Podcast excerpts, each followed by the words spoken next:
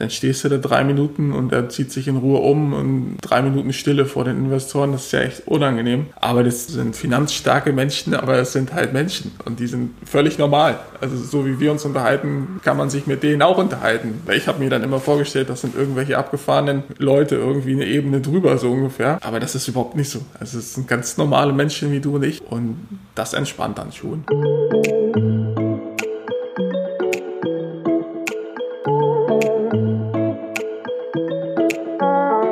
Wer hat Angst vor der Höhle der Löwen? Hannes Miro jedenfalls nicht. Der Rostocker stellte Anfang des Jahres in der Vox-Sendung Die Höhle der Löwen sein Unternehmen Panthergrip und seine rutschfesten Schienbeinschoner vor. Seine Innovation stieß bei den Investoren auf großes Interesse. Ein Löwe packte blitzschnell zu und investierte 120.000 Euro in das Startup. Ein Meilenstein für Hannes und seine Firma Panthergrip. Und damit moin und hallo zum Wellenrauschen Podcast Nummer 26. Mein Name ist Oliver Kramer und ich habe diesmal Hannes Miro wieder getroffen. Den Unternehmer aus Rostock hatte ich ja schon im vergangenen Jahr interviewt. Seitdem ist mit seinem Startup Panthergrip viel passiert. Hannes ergatterte mit Löwe Nils Glagau nicht nur einen starken Investor, sondern entwickelte sein Produkt weiter und brachte die Schienbeinschoner erfolgreich auf den Markt wie der Deal in der Höhle der Löwen zustande kam, warum Hannes fast ausschließlich in Mecklenburg-Vorpommern fertigen lässt und welche innovativen Ideen er noch in der Pipeline hat, erzählt der Gründer im Wellenrauschen Podcast Nummer 26. Der heutige Podcast wird präsentiert von Panthergrip, dem innovativen Schienbeinschoner made in Mecklenburg-Vorpommern. Hannes Miro heute im Wellenrauschen Podcast. Ja, liebe Hörer, ähm, wer sich wundert, ähm, den Hannes hatten wir natürlich schon im vergangenen Jahr äh, als einer der ersten, muss man ja sagen, bei Wellenrauschen. Und äh, du bist der erste Hannes, welch Ehre, äh, der jetzt zum zweiten Mal bei uns äh, zu Gast ist.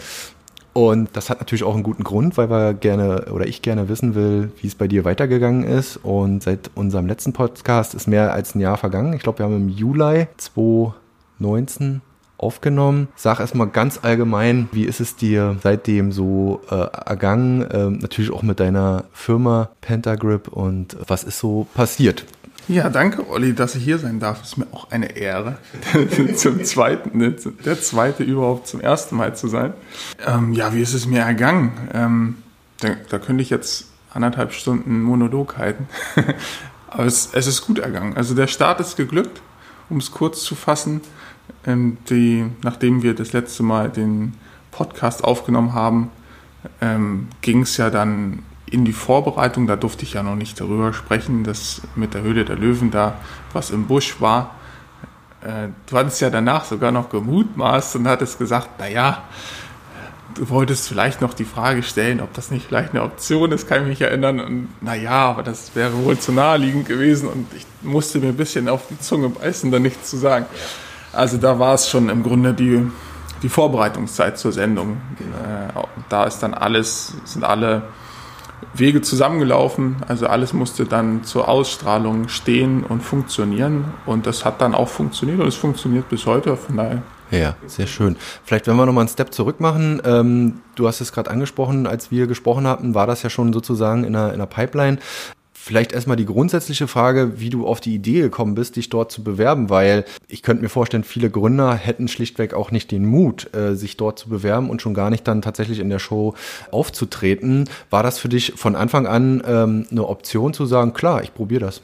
Das war eigentlich schon, schon länger eine Option, ja. Also so viel Mut gehört da jetzt auch nicht dazu. Da, da muss man ein Online-Formular ausfüllen und dann melden sich da die Jungs und Mädels von Vox bzw. Sony und entweder melden sie sich oder nicht. Also, weil es war mir auch irgendwie klar, dass, dass es eine Unterhaltungssendung ist. Und wenn man sich da ziemlich dämlich anstellt, dass man dann auch auf den Deckel kriegt und äh, im Unterhaltungszusammenhang dann auch mal durch den Kakao gezogen wird. Äh, von daher war es mir dann schon relativ wichtig, dass ich dann auch ein, eine Idee und ein Produkt äh, vorstelle, was dann auch mit relativ großer Wahrscheinlichkeit dorthin eingeladen wird, weil es eben eine Aussicht auf Erfolg hat und nicht eine Aussicht auf lächerlich gemacht werden hat. Und das war dann zu dem Zeitpunkt war das der Fall, dass ich dieses Gefühl hatte. Das war die Jahre vorher nicht so. Und dann war es, glaube ich, relativ gefahrlos möglich dann. Du warst dir sozusagen sicher deshalb, weil dein Produkt ja schlichtweg bis zu dem Zeitpunkt schon ähm, ja, eine gewisse Marktreife hatte. Genau. Es hatte zum einen die Marktreife und es war ein, ein Produkt, was äh, sich um den Fußball dreht. Da kann man ja sich auch relativ sicher sein, äh, dass da ja, die Leute einfach äh, auf einer relativ breiten Ebene interessiert dran sind an Fußball generell, ist ja immer so ein bisschen der, der Catcher. Und es ist ein Produkt, was ein Problem löst und zu dem Zeitpunkt gelöst hat. Und ich mir gut vorstellen konnte, dass es deswegen dort vorgestellt werden sollte. Genau, vielleicht nochmal zur Erklärung für unsere Hörer, die jetzt die erste Folge mit äh, Hannes nicht sich angehört haben. Äh, Hannes hat mit seiner Firma Pentagrip einen rutschfesten Schienbeinschoner entwickelt für Fußballer. Erklär nochmal die Innovation von Pentagrip. Die Innovation liegt darin, dass in erster Linie auf der, auf der Außenfläche von dem Schienbeinschoner, da sind eine ganze Menge, äh, ich nenne sie immer Pantherzähne, das sind so kleine Vorsprünge, und die setzen sich in das Gewebe, in das Gewirk von dem Sleeve, also von dem Stutzen, den man üblicherweise über dem Schoner trägt. Und das verhakt sich und dadurch verrutscht es nicht mehr. Und dann hat das, das Produkt noch, noch weitere Eigenschaften, also dass es besonders ergonomisch ist, dass es relativ dünn geschnitten ist. Ähm, ja, und dass ähm, auf Details, sage ich mal, Wert gelegt wurde. Äh, sodass es rundum eigentlich ein Problemlöser ist und kein Problembringer, was Schienbeinschoner bisher einfach eigentlich waren. Genau, weil sie gestört haben, weil sie verrutscht sind und äh, im, im, Wettkampf, im Zweikampf und äh, ja, vielleicht äh, die Fußballer in ihrem, in ihrem Bewegungsradius auch ein Stück weit eingegrenzt haben.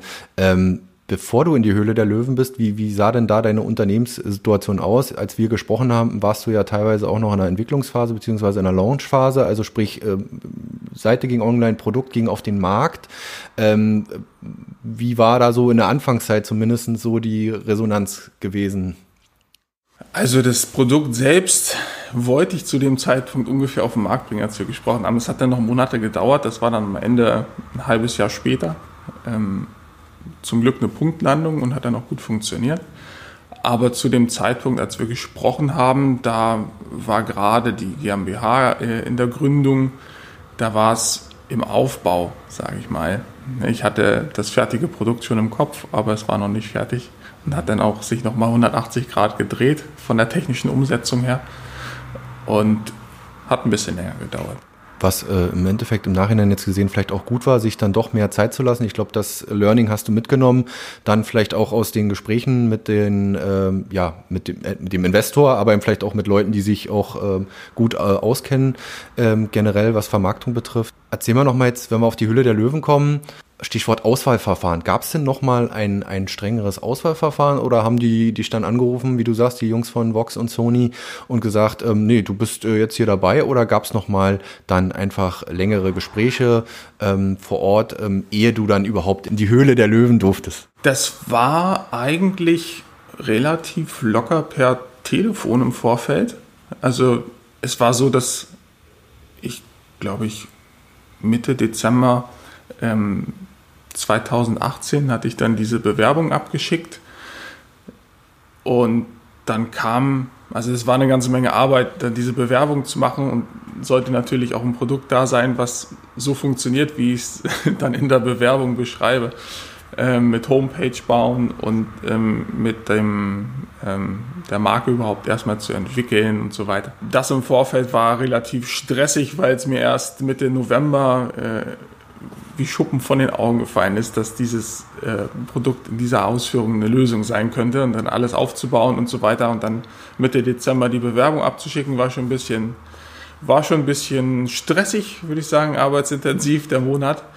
Aber dann innerhalb von einer Viertelstunde nach dem Abschicken kam dann die Rückmeldung von, äh, von Sony, die dann angerufen haben und meinten, sie das, hätten das durchgelesen und finden das super, wo ich eigentlich dachte, das dauert jetzt ein, paar Wochen und die werden das über Weihnachten erstmal auf dem Schreibtisch liegen haben, aber das war leider nicht so.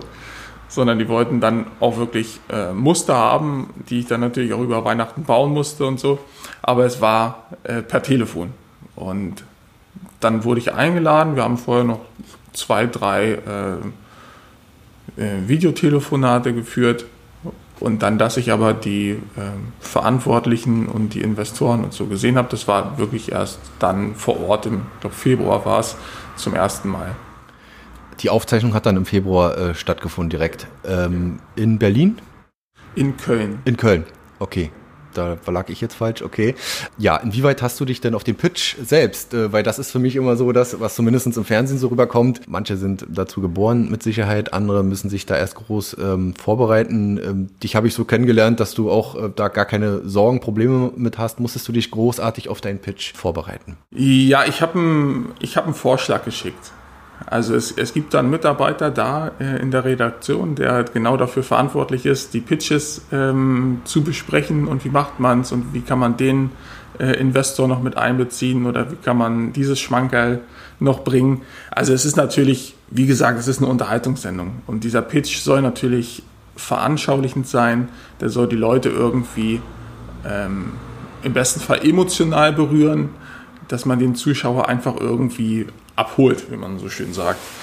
Und deswegen wird das natürlich dann auch nicht nur den Gründern äh, zu 100 Prozent überlassen nach dem Motto, mach mal dein Ding, sondern man hat natürlich seine Vorstellung. Ich hatte auch meine Vorstellung, habe dann einen Vorschlag gebracht und dann haben wir darüber gesprochen und der, der Mitarbeiter hatte mir dann ähm, Vorschläge gemacht, wie man es noch anpassen könnte und die, ähm, ja, das sind natürlich absolute Profis und die Vorschläge waren super äh, sodass ich da auch sehr empfänglich für war, das dann, dann abzuändern. Und dann am Ende haben wir den, haben wir den Pitch natürlich relativ stark noch bearbeitet insgesamt. Aber das war ähm, super. Also ich fand das Ergebnis gut. Dann ging es los äh, im Februar nach Köln. Äh, bist du allein hingefahren oder hast du noch irgendwie Familie mitgenommen? Ich bin da alleine äh, im Transporter hingefahren, ja, mit dem, mit dem ganzen Kram für die Bühne. Äh, das, das kann man ja dann entweder selbst mitbringen oder man lässt es da vor Ort fertigen. Ach so, das hast du dann sozusagen dein Setting äh, noch äh, selbst mitgebracht? Ja, ja, das habe ich hier in der, in der Werkstatt gebaut und noch den, da stand so ein schwarzer so eine schwarze Pantherfigur, die jetzt hier hinter mir steht, die ich noch besorgt habe und schwarz lackiert habe und so weiter. Also das war alles handmade, ja, ja. Cool, also äh, gar nicht so durchgestylt, wie man sich das vielleicht immer vorstellt. Gibt es vielleicht auch bei anderen äh, Gründern, aber bei dir, du hast das Ganze alles selber wie immer äh, auf die Beine gestellt. Das, ja, ja, das kann man auch machen lassen. Ne? Man kann sagen, ich habe da keine Zeit für oder ihr könnt das besser oder so, aber ich habe da ja meinen eigenen Kopf. und natürlich auch wieder in Absprache. Ne? Also ich äh, habe dann meine Vorschläge geschickt und dann haben die Mitarbeiter mir Tipps gegeben, haben gesagt, hier schwarz auf schwarz, das sieht man schlecht im Fernsehen. Also das, das äh, Corporate Design ist ja so schwarz glänzend und schwarz matt, dass man damit so ein bisschen spielt. Und dann wollte ich zum Beispiel das Logo schwarz glänzend auf einer schwarz-matten äh, Fläche platzieren und dann äh, habe ich den Tipp gekriegt, das sieht man im Fernsehen genau gar nicht. Dann habe ich es natürlich nochmal angepasst. Ja, aber äh, ja, genau. Also das war selbst gemacht und dann auch selbst präsentiert, ja. Und jetzt zur Werbung. Der heutige Podcast wird präsentiert von Panthergrip, dem innovativen Schienbeinschoner made in Mecklenburg-Vorpommern. Ich habe die Schützer vor einigen Wochen mal bei meinen Freizeitkickern in der Halle ausprobiert und war echt verblüfft, wie sie funktionieren. Du legst die Schoner im Prinzip nur um deine Schienbeine rum, ziehst die Stutzen oder mitgelieferten Strümpfe drüber und bist ohne Klettband oder Tape sofort spielbereit. Auf dem Feld habe ich die Schützer so gut wie gar nicht gespürt. Sie sind leicht, rutschen nicht wie herkömmliche Schoner weg und halten jedem Zweikampf stand. Also ich war von den Panther Grip Schienbeinschonern echt begeistert. Probiert sie selbst mal aus, sie sind bestellbar unter shop.panthergrip.de. Sehr schön. Und dann äh, bist du am Tag X äh, dort in Köln angekommen, an den Studios. Dann ging's los. Beschreib mal ein bisschen, wie, so, wie, wie das dann ablief. Ähm, also ich könnte mir vorstellen, wenn ich dann den Leuten, die man nur aus dem Fernsehen kennt, ähm, dann persönlich begegnet, die natürlich mit Sicherheit auch alle mega freundlich sind. Äh, aber ist dir da nicht schon dann ein bisschen die Düse gegangen ab da? ja, ja, die Düse ist, ist mir pausenlos gegangen, seit Monaten eigentlich. Also da vor Ort, ja, das, man, man kommt da an und das ist eine ganz unscheinbare Halle eigentlich äh, auf einem großen Studiogelände. Und dann spaziert man da rein und, und wird freundlich empfangen, kommt in so einen Raum, wo man sich dann aufhalten kann und dann ist da ein Buffet aufgebaut und äh, man fühlt sich wie Gott in Frankreich. Und wenn man dann da über die Flure spaziert, ähm, dann kann man aus der Ferne dann schon mal einen Investor sehen, aber da wird schon darauf geachtet, dass man sich da nicht vorher abspricht oder die sollen natürlich, also man soll sich schon ähm, quasi ein bisschen distanziert von denen halten räumlich, mhm. weil es auch nicht gewünscht ist, dass deren äh, Team dann irgendwie anfängt zu, zu recherchieren, äh, wer ist man, wenn man da schon irgendwie Klamotten anhat, darauf wird streng geachtet, also man darf dann keine Klamotten anhaben mit einem Logo drauf von der Firma. Also ist das ja doch alles äh, ziemlich äh, oder relativ geheim äh, wird das gehalten, dass die Investoren tatsächlich dich dann zum ersten Mal äh, sehen. Nicht, dass ich das in Zweifel gezogen hätte, aber wie du ja selber gesagt hast, ist eine Show. Man weiß, oder das habe ich mich äh, als äh, Zuseher immer gefragt, inwieweit denn da die eine Abschirmung passiert. Also du bist da jetzt vielleicht nicht wie im Gefängnis, aber es wird schon drauf geachtet. Genau, ja, im Gefängnis absolut nicht. Das ist ja eine Riesenhalle. Ne? Wenn die eine Hälfte dann für die, für die Aufzeichnung abgeriegelt ist, mehr oder weniger mit Tüchern abgehangen. Und die andere Seite ist dann für alle anderen da. Dann ist das relativ weit weg von Gefängnis. Aber es ist schon authentisch, ja. Also man, man geht da rein und die Investoren sehen einen dann in der Regel auch zum ersten Mal. Also die können sich darauf nicht vorbereiten. Man selbst kann sich natürlich vorbereiten, aber in dem Moment, wo man durch dieses Tor geht und vor den Investoren steht, ist ist es praktisch eine Situation, auf die man, wo man auf sich selbst angewiesen ist. Also da wird niemandem reingequatscht oder so. Da kommen keine Anweisungen, jetzt zieh nochmal das Gesicht oder mach nochmal den, den blöden Satz oder so, sondern dann spricht man in der Regel relativ lange, ähm, macht erst den Pitch, dann kommt ein Gespräch, das dauert normalerweise anderthalb Stunden, bei mir ging es wesentlich schneller. Ähm, und dann ist, wird das am Ende zusammengeschnitten. Ja, aber das ist komplett authentisch, ja. Okay, ähm, also höre ich raus, den Pitch hast du dann quasi komplett so äh, durchgezogen, wie man ihn in etwa dann auch im Fernsehen sieht. Äh, wie lange hast du da gesprochen? So acht Minuten, zehn Minuten oder noch länger? Ich glaube, das waren fünf Minuten oder so. Also es wurde auch er wurde auch zweimal unterbrochen, einmal von mir selbst, weil ich einen Hänger hatte, der dann freundlicherweise rausgeschnitten wurde. Und dann hat sich ja die Situation, ähm, also das war ja so, dass der, der Nils Glagau ähm, dann die, die Schuhe auch anprobiert hat und vorne so ein bisschen äh, präsentiert hat und wir darüber gesprochen haben. Das war dann, äh, stand so nicht im Drehbuch. Ne? Also das, okay. dass er die anprobiert schon. Sehr spontan dann doch, finde ich gut, ja. Ja, da kam dann ein Gespräch zustande mit den, mit den anderen Investoren und das hat sich so ein bisschen verselbstständigt und dann musste ich quasi den restlichen Pitch dann hinten ranhängen. Dadurch hat sich es ein bisschen gezogen, aber ich glaube, wenn man es schneidet. Der Zuschauer merkt es dann oder soll es ja auch nicht merken, es soll ja dann auch, muss ja auch auf die Sendezeit passen oder ja. zugeschnitten sein. Und äh, das heißt, als der Nils Glagauer ähm, dann nach vorne gekommen ist und die Schoner anprobiert hat, weil er vielleicht früher selber auch mal gekickt hat, ähm, hast du da auch schon gemerkt, äh, dass da ja schon ein bisschen mehr Interesse vorhanden sein könnte bei ihm? Nee. Nee. nee, er hat ja schon ein Pokerface. Ja. Also, das habe ich bis zuletzt eigentlich nicht gemerkt, bis er dann sein Angebot gemacht hat. Aber als er es anprobiert hat, äh, er macht ja öfter mal einen lockeren Spruch, das äh, hätte ich mir jetzt nicht zugetraut, dass ich das hätte werten können. Ja, und in dem Moment ist man ja auch vielleicht auch aufgeregt nach wie vor und bei sich und muss erstmal, ja, äh, ich wollte gerade sagen, um das erstmal alles äh, auf die Reihe zu bekommen, aber so eine Situation wie das Anprobieren, das merkt man als Zuschauer sehr stark, das entspannt einen dann vielleicht auch selbst, ne? Weil man kann ja. das Produkt äh, direkt erklären und dann ist man vielleicht auch selber ein bisschen relaxter, ne? Total, ja, ja. Als er da hinter der Wand verschwunden ist, um sich das anzulegen, äh, und in diesem geschmackvollen roten Dress dann wieder vorkam, war er von, von Trikot bis zu den Schuhen, glaube ich, sogar komplett rot, was schon ein bisschen eigenartig aussah oder witzig. Ähm, aber in der Zeit, das war ja, also dass er das anzieht da hinter der, hinter der Wand, das war ja geplant und das war dann vorher schon so eine Situation, von der ich dachte, boah, dann stehst du da drei Minuten und er zieht sich in Ruhe um und drei Minuten Stille vor den Investoren, das ist ja echt unangenehm. Aber das, das sind ja völlig, also das sind finanzstarke Menschen, aber es sind halt Menschen und die sind völlig normal. Also so wie wir uns unterhalten, kann man sich mit denen auch unterhalten. Man stellt sich, oder ich habe mir dann immer vorgestellt, das sind irgendwelche abgefahrenen ähm, Leute irgendwie eine Ebene drüber, so ungefähr. Aber das ist überhaupt nicht so. Also es sind ganz normale Menschen wie du und ich und wir haben uns unterhalten und. Smalltalk, ganz ja. normal. Ja, also nicht mal, nicht mal so irgendwie unangenehmer Smalltalk über das Wetter, sondern es war ein ganz normales Gespräch. Und das entspannt dann schon. Ne? Ja, und dann ist man relaxed und dann ging es in welcher ähm, Choreografie auch immer äh, dann äh, weiter. Der Nils hat das anprobiert, dann hast du deinen Pitch äh, später dann auch beendet und dann kommen sicherlich Zwischenfragen der Investoren. Ähm, da habe ich die Erinnerung, da warst du eigentlich auch recht sicher, ne? die Nachfragen ja. zu beantworten.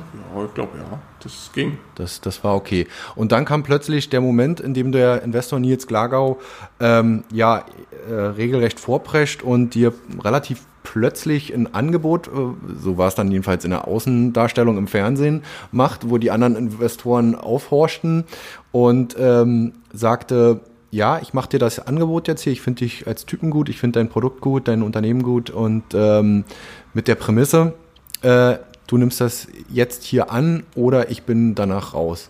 Ja, was, was ist dir da an den Kopf geschossen in dem Moment? Scheiße. ja, super und auch scheiße. Also eigentlich war für mich in dem Moment schon klar, das nehme ich an. Ähm, er hat ja genau das geboten, was ich wollte. Äh, erklär nochmal bitte, wie viel äh, das Invest bedeutete. Das waren 120.000 Euro für 25 Prozent. Und das war, ja, genau das hat er geboten. Und er war ja mein Wunschinvestor. Das, von daher war, war für mich klar, mache ich. Es war nur so eine Situation, mit der ich, äh, mit der ich zum einen nicht gerechnet hatte und wo ich auch meine eigene Eitelkeit ein bisschen zurückstecken musste.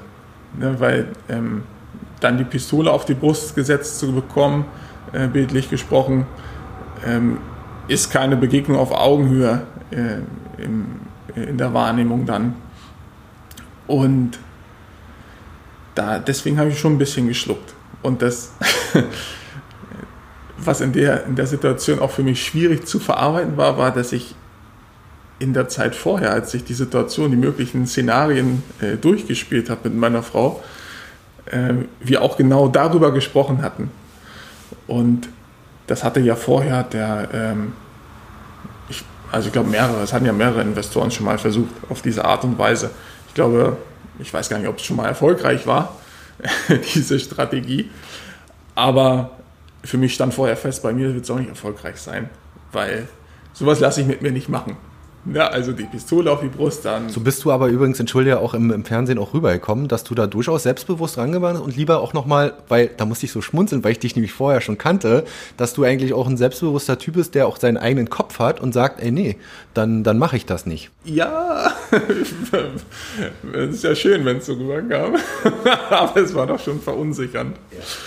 Ja. Und naja, aber dann war das natürlich diese Situation, genau das geboten, was ich wollte, auch noch der Typ, den ich wollte. Aber unter diesen Umständen. Und da musste ich natürlich irgendwie versuchen, da mit äh, erhobenem Kopf aus der Situation zu kommen. Und dachte, mit einer kecken Nachfrage wird das vielleicht einigermaßen funktionieren. Ähm, ja, dann ist es offensichtlich ja so rübergekommen, dann freut mich das. Aber ja, die Tage später habe ich dann auch nochmal hin und her überlegt, ob das jetzt die richtige Entscheidung war. Man verarbeitet das ja noch ein bisschen länger.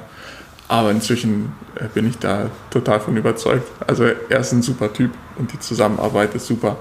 Und es macht, macht Spaß. Von daher ist alles, alles gut gelaufen. War vielleicht auch gut für die Unterhaltung. Ich wollte gerade äh, fragen, es ist ja, du hast es selber jetzt mehrfach gesagt, äh, ja irgendwo eine Show.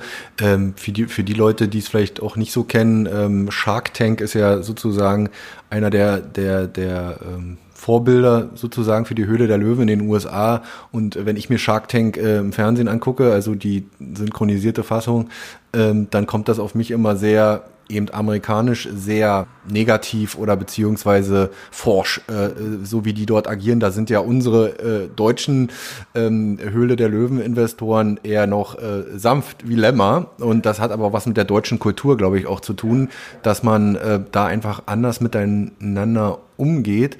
Aber um da nochmal nachzufragen, ähm, es wirkte ja dann schon, also für mich als Zuschauer, schon ein bisschen wie vor den Kopf gestoßen. Und du hast es eben auch gesagt, du begegnest den Leuten, äh, wenn man einen Deal macht und du irgendwo mit Investoren im Gespräch bist, woanders, ähm, also nicht in der Höhle der Löwen, äh, auf Augenhöhe sollte das eigentlich passieren. Natürlich willst du was von denen und nicht zu wenig, du willst von dem eine große Investmentsumme äh, anvertrauen, aber dann sollte das ja eigentlich ein Gespräch auf Augenhöhe sein und nicht ähm, entweder du entscheidest dich oder du äh, gehst.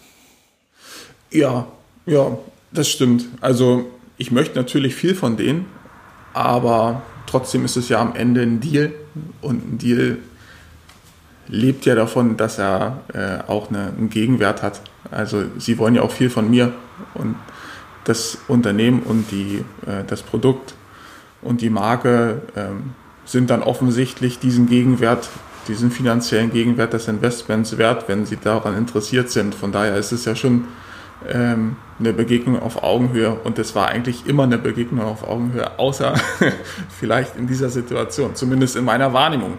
Von ihm war es ja, ich habe mit ihm später auch nochmal drüber geredet, was ihm in dieser Situation wohl durch den Kopf gegangen ist. Und äh, hat er mir schon glaubhaft gemacht, dass es eben keine, äh, keine Situation war, in der er mich äh, irgendwie unterbuttern wollte. Und das nehme ich ihm auch ab.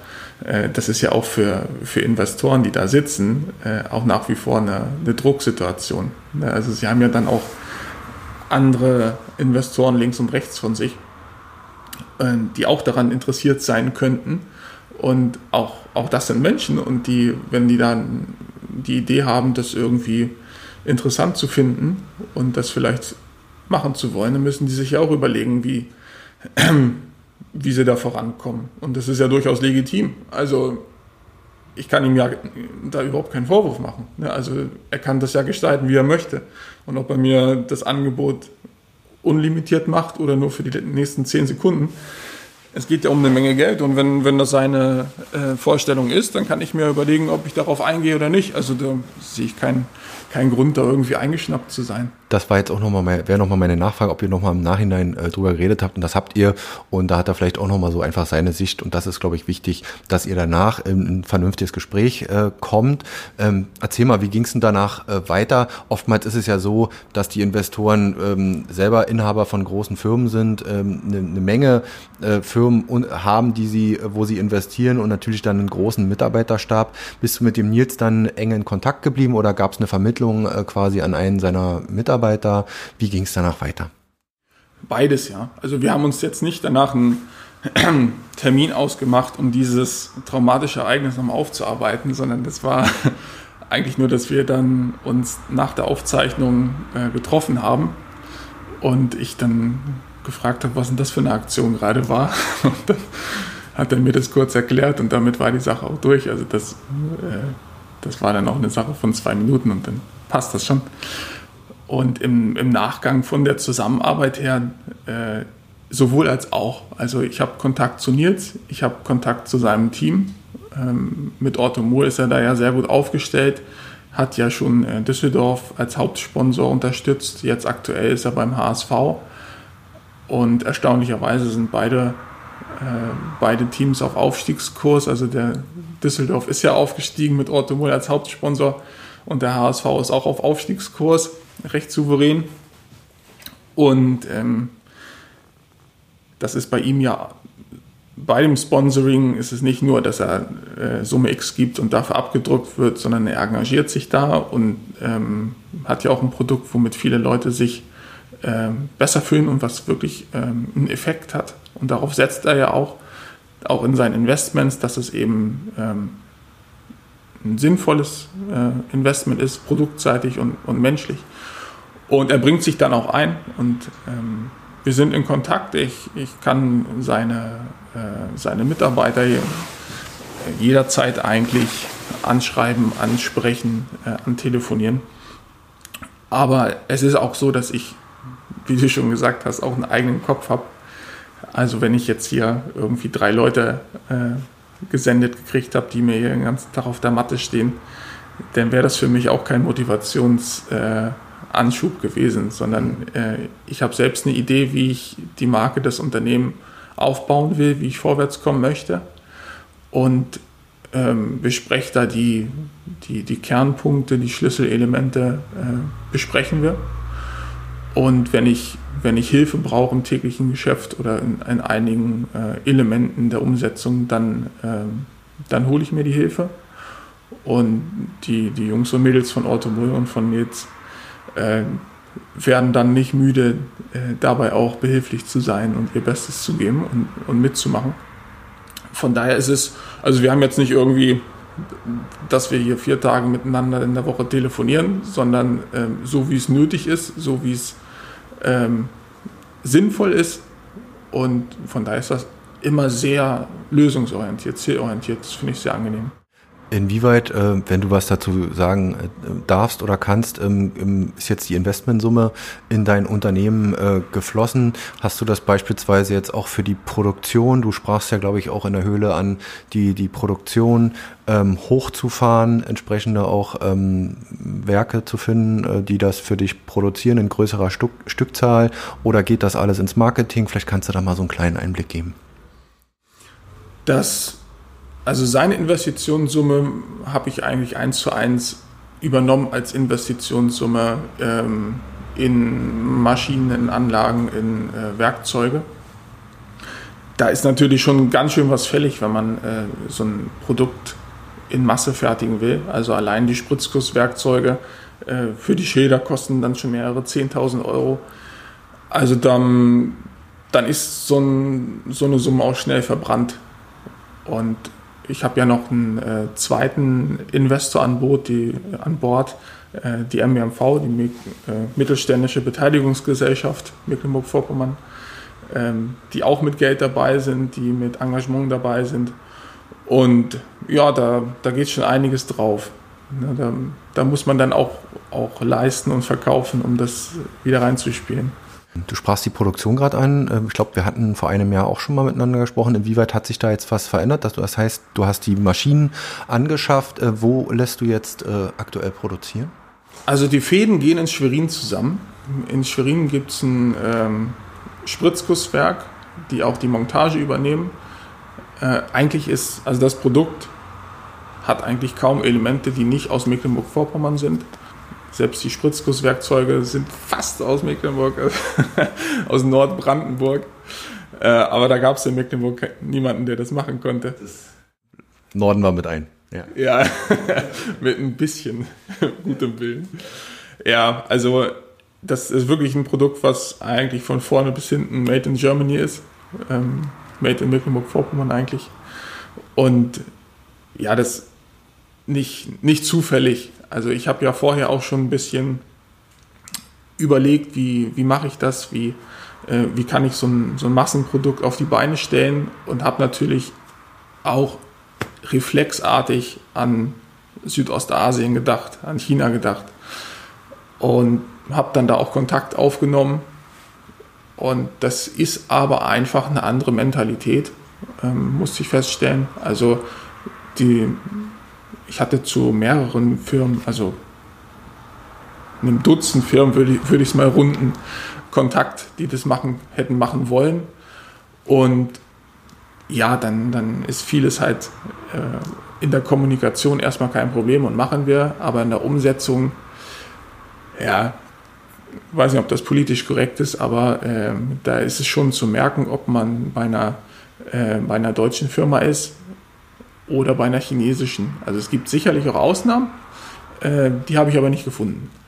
Und es ist wirklich zu merken ähm, in, bei den ähm, Unternehmen, mit denen ich jetzt hier ähm, kooperiere, dass, ähm, dass das Qualitätsbewusstsein extrem hoch ist. Und das ist bei einem Premium-Produkt eben wichtig. Und die Lösungsorientierung ist, ist riesig. Und die Kommunikation, was aber auch natürlich ein, ein Riesenpunkt war, ähm, dass die Zeit gedrängt hat. Und dass die Kommunikation dann eben, wenn man das auf Englisch macht, Ich bin kein Muttersprachler auf Englisch, ähm, die chinesischen Kommunikationspartner in der Regel auch nicht, auch wenn ihr Englisch in der Regel sehr gut ist. Äh, aber das, da driftet man dann leicht in, in, in Kommunikationsschwierigkeiten und redet irgendwie aneinander vorbei. Und wenn man dann ähm, Muster herstellt und dann ist wochenlang unterwegs oder dauert eben seine Zeit, bis das hier ist und dann nochmal zurück und so weiter, das, das zieht sich. Und da ist es was anderes, wenn man in, äh, in Rostock wohnt und dann nach Schwerin fährt und das mal innerhalb von zwei Stunden alles bespricht und dann ist das Ding durch äh, und wird auch so umgesetzt, wie man es besprochen hat. Das, äh, das ist eigentlich nicht zu ersetzen. Und was mich, was mich dann erstaunt hat, ist, dass es vom, äh, vom Kostenfaktor her ähm, in Deutschland fast günstiger ist, insgesamt zu produzieren, als würde man es in China machen lassen.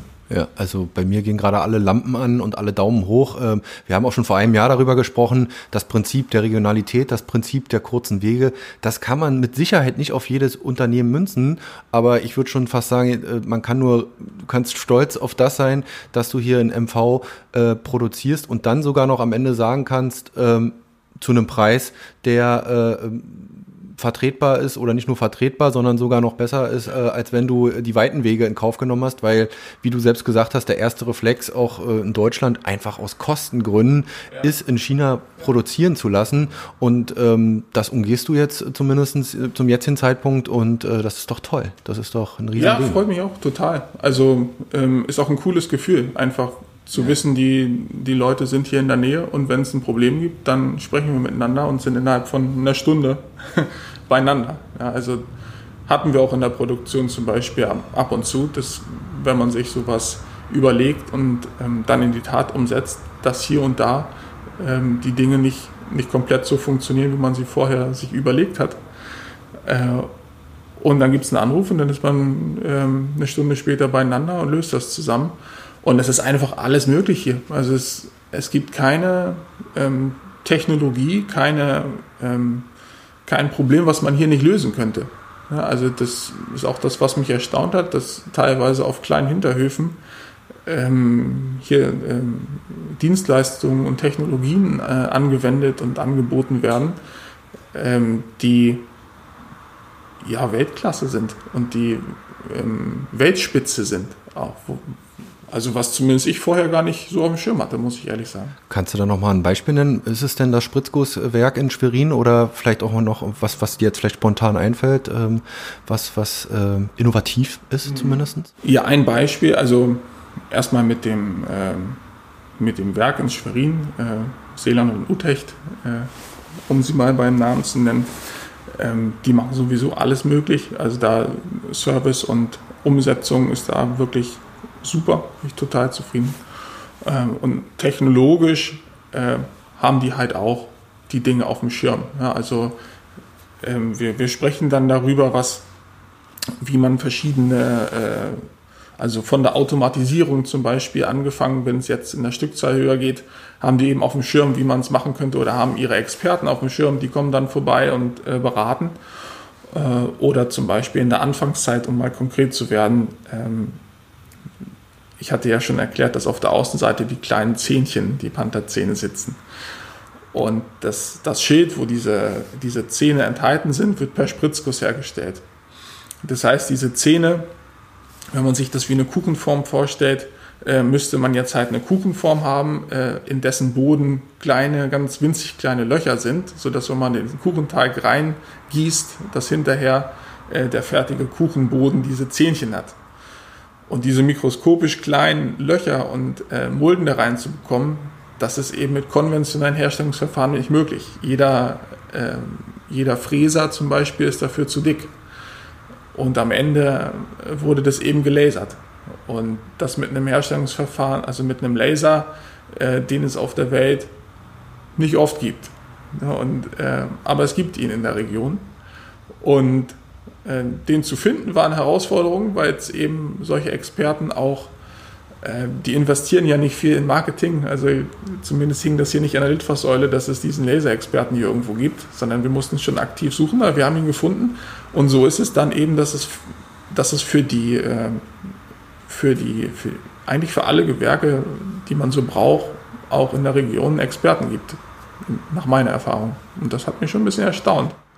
Coole Sache. Also ich wiederhole mich gern, ähm, was wir vor einem Jahr schon gesagt haben, ähm, die Leute, die hier Wirtschaftsförderung in MV betreiben und ähm, ja, da den Überblick haben, äh, die schreien jetzt wahrscheinlich Hurra, wenn man sowas hört. Äh, hat man natürlich nicht in allen Branchen, muss ja auch nicht, aber es ist ja, und das hast du mir da, damals schon beantwortet, äh, mehr hier los in der Start-up-Szene, als man vielleicht nach außen mitunter denken mag. Ne?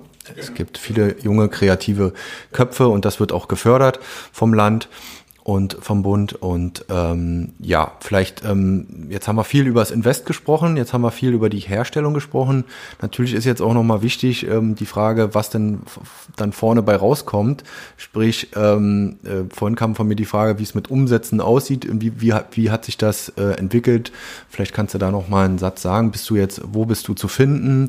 Äh, nur in einem deinem eigenen Online-Shop bist du noch woanders zu finden? Wo, wo kann man Pentagrip äh, dann auch kaufen?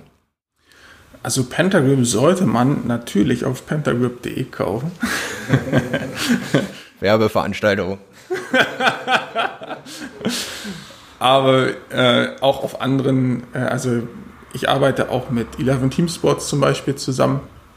Vereinsexpress.de, da kann man die Schoner auch kaufen.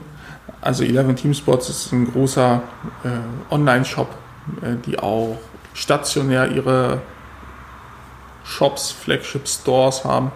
Ähm, ich müsst, ich so, habe die genaue Zahl nicht im Kopf, aber über 20 auf jeden Fall in, Deutschland, Österreich, Schweiz, Polen, Tschechien. Ähm, das war halt auch wichtig, dass man, äh, dass man einfach vor Ort vielleicht mal die Schone anprobieren kann. Ähm, in den großen äh, Zentren, in den großen Städten. Und ja, da kann man das alles bekommen. Inwieweit hast du jetzt in den letzten halben, dreiviertel Jahr da auch einen großen Sprung gemacht? Äh, hat dir das Invest auch einen Boost gegeben? Ja, also ein Boost natürlich, weil ähm, mit der Ausstrahlung bin ich ja erst an den Markt gegangen. Von daher kann ich jetzt gar nicht sagen, wie groß der Sprung dann war, weil vorher war ja nichts. Aber es war im, die Ausstrahlung war im April, im, ich weiß gar nicht, ob noch Lockdown war zu der Zeit, aber kurz danach vielleicht. Von daher war das doch die letzten Monate ja schon stark von der Corona-Situation geprägt. Aber zu dieser Zeit muss ich, muss ich sagen, hat es uns fast äh, den Hintern gerettet, weil die, ähm, wir hatten vorher natürlich eine Mengenplanung gemacht und was erwarten wir, was können wir erwarten und so weiter und äh, schöne bunte Zahlen aufgemalt. Und dann ähm, kam die Ausstrahlung und mit der Ausstrahlung haben wir eigentlich genau diese Zahlen erreicht. Also ziemlich genau das, ähm, das Verkauf, was wir uns vorgenommen hatten. Wie viel waren das ungefähr so? Äh, Tausende, Tausende, ja. Also ich, ich würde es dir sagen, ich weiß es ehrlich nicht mehr. Ähm, wir haben vorher die, die, die Planung ohne Corona gemacht. Also wir haben überlegt, was würden wir unter normalen Umständen verkaufen. Dann kam der Lockdown und dann haben wir das verkauft, was wir uns vorgenommen hatten und haben dann eine Analyse bekommen später von äh, den Jungs und Mädels von 11 Team Sports, äh, die gesagt haben, äh, unter normalen Umständen hätten sie das Fünffache verkauft. Und dann hätten wir natürlich Probleme gekriegt, weil das Fünffache zu verkaufen von dem, was man geplant hat, äh, dann wären wir über Monate hinweg äh, lieferunfähig gewesen und das ist dann ja eigentlich ein größeres Problem, als zu wenig zu verkaufen also nur fast nur online zu verkaufen und dann nicht lieferfähig zu sein, äh, das ist eigentlich ein Albtraum. Und von daher hat es uns in dem Moment eigentlich fast den Hintern gerettet. Und jetzt den Sommer über lief es ja äh, relativ normal. Die, der Fußballbetrieb wurde wieder aufgenommen. Dann war es auch zu merken. Ähm, natürlich ist nach, dem, nach der Ausstrahlung, nach dem Hype, ähm, sind wir erstmal in ein Tal gerutscht, äh, was die Verkäufe angeht. Aber seitdem ging es eigentlich stetig bergauf. Und jetzt zum Schluss waren wir, ähm, waren wir fast wieder auf Ausstrahlungsniveau. Dann war ja vor, vor zwei Wochen der nächste Lockdown. Ja, ja. Und das ist schon zu merken. Also da ist jetzt ein Cut drin ja. und ähm, die Verkaufszahlen sind je abgebrochen. Ähm, Wieder aufgrund äh, Amateursport sicherlich auch, weil genau. ist für euch, für dich. Genau, also wir brauchen ja die Amateure, an die verkaufen wir ja. Und wenn einfach kein Fußball gespielt werden darf, dann kauft sich auch niemand Schienbeinschoner. Mhm. Äh, von daher sind die Verkaufszahlen äh, da dann wieder runtergerutscht. Aber ähm, finanziell mache ich mir da keine Sorgen. Also da sind wir gut aufgestellt mit der MBMV ähm, als, als starken Partner ähm, und können ja auch die, die Erfolge nachweisen. Von daher, ähm, da, da ist genug Geld, um zu überleben, aber es ist natürlich schade, so eine Situation, äh, wenn man sieht, es funktioniert und die Leute finden es geil und das Produkt kommt gut an und dann, naja, darf man halt nicht mehr. Das ist schade, aber genau, hoffen wir einfach, dass es demnächst wieder weitergeht. Absolut, das hoffen viele Branchen und ähm, aber es ist auf jeden Fall so, dass du dich jetzt, ähm, als wir vor einem Jahr gesprochen haben, warst du ja immer noch nicht so richtig angekommen im Sinne, weil du, hast das Produkt noch nicht auf dem Markt gehabt, du wusstest noch nicht auf die Resonanz, du hast zwar immer gehofft, dass es funktioniert. Würdest du sagen, jetzt ja, jetzt ähm, das ist mein Business, ähm, das das funktioniert und davon kann ich vor allen Dingen auch gut leben? Ja, also es funktioniert, das Produkt funktioniert. Ähm, es gibt natürlich Verbesserungsmöglichkeiten. Ähm, ansonsten äh, könnte ich mich auch schlafen legen. Also natürlich habe ich Ideen, was man noch machen kann. Ähm, aber grundsätzlich funktioniert es. Die Leute sind zufrieden, die Bewertungen sind gut, ähm, das Feedback ist äh, sowohl von den Kunden als auch von 11 Team Sports ähm, eigentlich ziemlich durchweg positiv. Von daher ist das, ist das ein guter Start gewesen. Und die Aufgabe besteht jetzt eigentlich hauptsächlich darin, nach vorne zu gucken und mm, ja, eigentlich das zu machen, worauf ich immer Bock habe, äh, nämlich neue Produkte zu entwickeln und neue Ideen zu generieren und ähm, zu lauern, was man denn noch so anstellen kann. Und ja, eigentlich ideal, die Situation für mich macht gerade Spaß. Cool ihr habt dann äh, Umsätze, äh, ihr habt ein bisschen Working Capital, wie man dann sagen könnte, du bist beweglich und äh, du bist ja von Hause aus Ingenieur, dass du so ein Stück weit weiter entwickeln kannst, tüfteln kannst. Kannst du da nochmal einen Ausblick geben? Äh, das ist wahrscheinlich noch streng geheim alles, aber du hättest, ähm, hast ja eben gesagt, Ideen, ähm, wie du vielleicht auch noch andere Produkte oder ähnliche Produkte oder Weiterentwicklungen von äh, dem aktuellen Schienbeinschoner präsentierst. Ja, also jetzt das nächste streng geheime Produkt äh, sind Socken. also ich bin gerade dabei, Socken zu entwickeln. Und das ist gerade so ein ja, Trendthema, würde ich sagen. Also es kommt, es kommt hoch, dieses Thema von Socken. Das ist ja auch sinnvoll. Es gibt ja seit Jahr, Jahrzehnten die Fußballschuhe mit den ähm, Stollen drunter, in denen man dann äh, guten Halt findet auf dem Platz.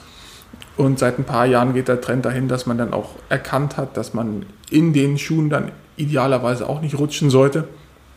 Deswegen tragen viele Fußballer inzwischen Socken mit so Gumminoppen. Also man kennt das ja auch von, von kleinen Kindern. Dasselbe Prinzip eigentlich in, an den Socken. Und damit hat man einen besseren Halt in den Schuhen. Und äh, das ergänzt ja das, das Produkt der nicht rutschenden Schienbeinschoner ganz gut, die nicht rutschenden Socken. Und da gibt es so ein paar Dinge, die ja, die mir aufgefallen sind, die bei den Produkten, die aktuell verfügbar sind, verbesserungsfähig sind. Und an denen arbeite ich gerade und das wird das nächste Produkt werden. Ja, das, das fetzt, das irgendwie ja, cool. sich zu, recht zu tüfteln. Ja, schön. Und äh, auch da wird es wieder vielleicht technische Hürden geben, äh, ja, wie damals, äh, wo du in deiner äh, noch immer äh, kleinen Werkstatt hier saßt und überlegt hast, wie könntest du ein Problem lösen, ja, ein Problemlöser. Und ähm, ja, dann äh, wünsche ich dir auf dem Weg äh, alles, alles Gute. Ich bin gespannt. Vielleicht bleiben wir sogar in Kontakt und ich komme noch mal in einem Jahr her und nehme dann Teil 3 mit Hannes Miro auf und äh, seinem rutschfesten äh, Schienbeinschoner Pentagrip, seiner Firma, seinem Startup Pentagrip. Erstmal Hannes Miro, äh, vielen Dank für deine Zeit. Danke dir. Ja, hat mich auch sehr gefreut.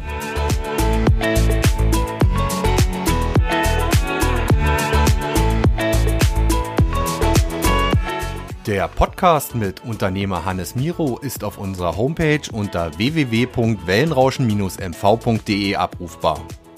Wer uns auf dem Smartphone lauschen will, findet uns bei Spotify, iTunes, Deezer und Google Podcasts Und natürlich würde ich mich freuen, wenn ihr uns auf Instagram unter Wellenrauschen-MV und auf Facebook unter Agentur Wellenrauschen folgt. Wenn ihr Partner von Wellenrauschen werden wollt und beispielsweise in unseren Podcast euer Produkt oder eure Dienstleistung bewerben wollt, dann schreibt mir einfach eine E-Mail unter info at wellenrauschen-mv.de. Und zu guter Letzt wollte ich darauf hinweisen, dass wir Podcasts für Unternehmen, Vereine und Organisationen produzieren und Beratungen sowie Workshops für den Einstieg in die Welt der Podcasts anbieten. Kommt einfach auf uns zu, schreibt uns eine E-Mail, wir würden uns jedenfalls sehr freuen. Bis dahin, euer Olli Kramer.